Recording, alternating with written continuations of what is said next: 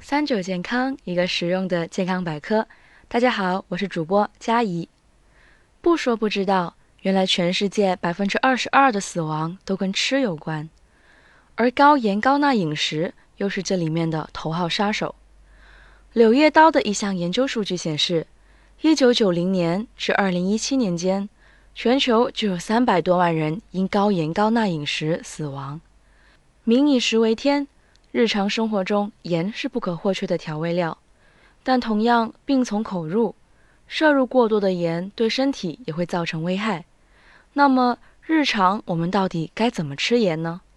首先，我们要知道，盐中的钠是人体必需的营养素，可以调节心率、消化、呼吸和血压。但钠摄入过多，反而会导致功能紊乱，进而引起一系列的问题。相信不少人有过这样的情况：盐吃多了就想找水喝，而且还不怎么上厕所。这是因为盐吃多后，身体里的水会被拿去稀释钠，血管里的钠和水变多，膨胀就会挤压血管壁，这时就会使血压升高。频繁出现这种情况，容易形成影响严重的高血压。再说，胃里面有一种激素叫前列腺一。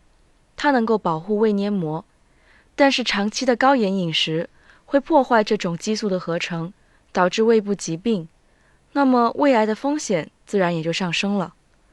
除此以外，摄入过高盐分还可能会引发呼吸道疾病。高浓度的盐分会抑制呼吸道细胞的活性，降低它的抗病能力，同时还会让唾液减少，口腔里的溶菌酶也会随之减少。病毒感染呼吸道的几率就大大上升。吃盐越多，钙的吸收率也会降低，优质钙就会白白的流失。如果中老年人不注重补钙，又特别爱吃腌制食品，得骨质疏松的概率也会增大。虽然说了这么多盐的危害，但并不是说我们不能吃盐，而是要把握好量。那么我们应该如何科学控盐呢？世界卫生组织规定，成人每日摄入六克食盐即可满足机体对钠的需求，也就是一天摄入的钠最好不要超过两千四百毫克。日常我们要留意食物中隐藏的盐，有些食物尽管味道不是特别咸，但其实钠含量却惊人的高。我们早餐爱吃的油条就是一个很好的例子，一个一百克的马铃薯，钠含量有二点七毫克。而一百克的油条，钠含量居然高达五百八十五毫克。而像其他额外加工的食品，像是豆腐干、素鸡等食物，钠含量同样高达三百毫克。所以我们在购买食物之前，可以先看看营养标签。中国居民膳食指南给出的食物选购建议是：营养素参考值超过百分之三十的食物少吃。目前。食物的营养标签都会单独列出钠含量。举个例子，三十克的薯片，钠就有一百九十毫克。吃下四罐一百零五克的薯片，你一天的钠摄入量就超标了。这还不包括你一日三餐食物中所摄入的盐。除了观察摄入量以外，改变烹饪方式也是控制盐分很好的方法。譬如在炒完菜出锅再放盐。这样能有效减少用盐量，而且味道不会有太大改变。此外，还可以用低钠盐来取代普通食盐。